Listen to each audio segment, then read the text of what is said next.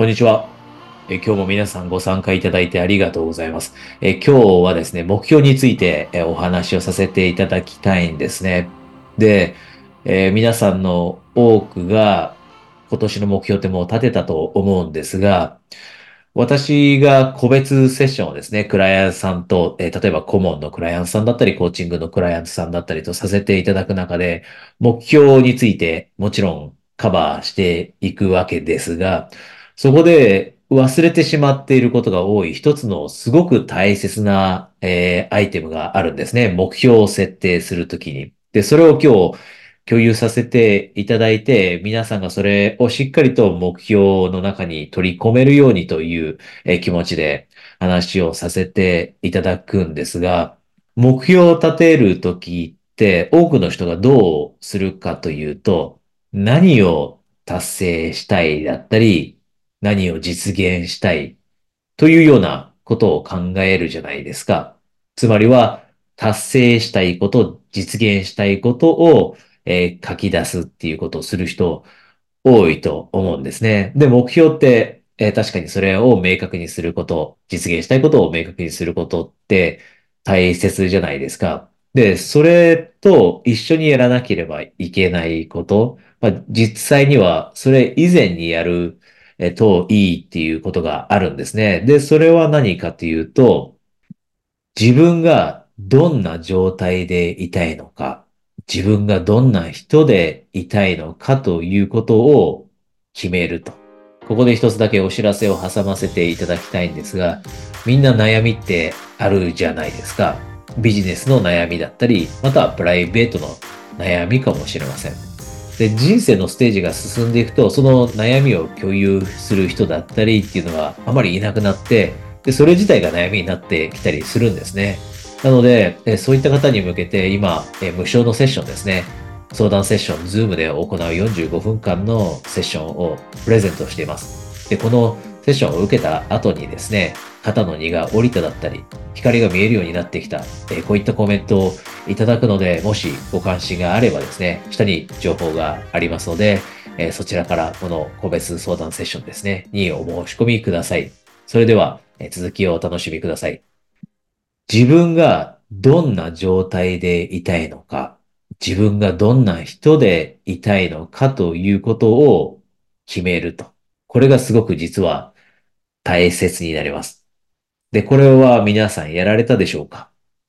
で、もしこれを考えていなければ、今考えればいいだけなので、全く問題ありませんよね。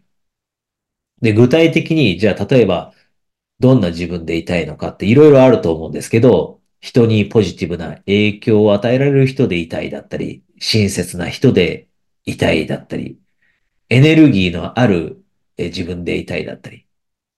で、最後のエネルギーっていうのは状態だったりもしますよね。で、ポジティブな状態でいたい。心が安定した状態でいたい。前向きでいたい。こんな状態でいたいとも思っているかもしれません。状態とどんな人でいたいのかというのを、え考えるということ。で、これがなぜ大切かというとですね、これがしないと目標ってよくブレたりするんですね。で、これは皆さんも、えー、経験があると思うんです。こんな目標を立てたと。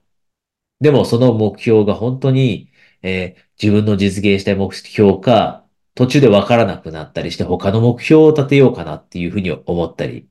したことってあると思うんですね。で、ブレるっていうのはよく、え私が、え相談に乗らさせていただいている、セッションさせていただいている経営者の人だったり、事業主の人の中でもよく起きるんですが、じゃあこのブレるっていうのはなぜブレてしまうかというと、一つが、このどういう自分でいたいというところと、どういう状態でいたいというのをしっかりと決めておかないと。これが理由でブレてしまう。で、例えば例で言うと、今年の頭にセッションをさせて、初めてさせていただいた方で、2023年を振り返った時にですね、目標はあったものの、違う目標が途中から出てきて、で、その目標が何だったかというと、周りの事業をしている友人がえー株の投資でうまくいき出したと。で、それに影響されて、自分も、じゃあ今年株式投資を成功させたいなと思うようになって、その目標を急に作って、それを実際に実践したと。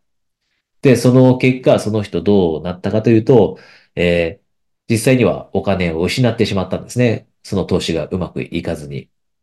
で、それよりも何が、お金を失うプラス、さらに何がその方にとって辛かったかというと、その投資をしている時ってものすごく気持ちが落ち着かなくて、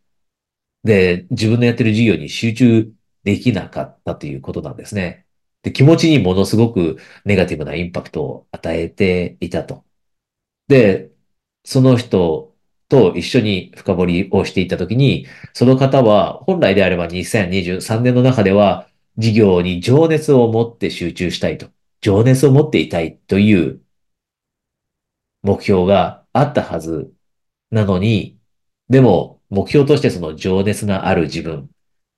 自分の事業に集中して、それを楽しんでいる自分っていうのを決めておかなかったので、周りに影響されてしまって、つまりはブレてしまって株式投資をして、えもちろんその結果も良くなかったですし、それ以上にその方にとってネガティブだったのは、気持ちが落ち着かずに、ネガティブな気持ちになったり、不安になったりしたことによって、事業にも集中できなかったと。いうことなんですね。で、こういった例が、まあ他の例も皆さんの人生の中にあると思うんですね。ブレータだったり、本来するべきことじゃないことを追いかけてしまったと。で、こういうふうにならないようにするためにも、えー、目標設定には、先ほどお伝えした自分がどんな状態でいたいのか、でどんな自分でいたいのかということまで決めていただければ、目標達成に向けてぶれなくなりますし、間違った目標を立てていたら、あ、この目標違うというのにも気づけるので、え今日、えこの話をさせていただきました、えー、今日はですね、ここまで聞いていただいてありがとうございます。えー、途中でもあったかと思いますが、えー、悩みの相談ですね、無償のセッション、今ありますので、ご関心がある方はですね、そこで直接お話できるのも楽しみにしていますし、それ以外の方はまたここでお会いしましょう。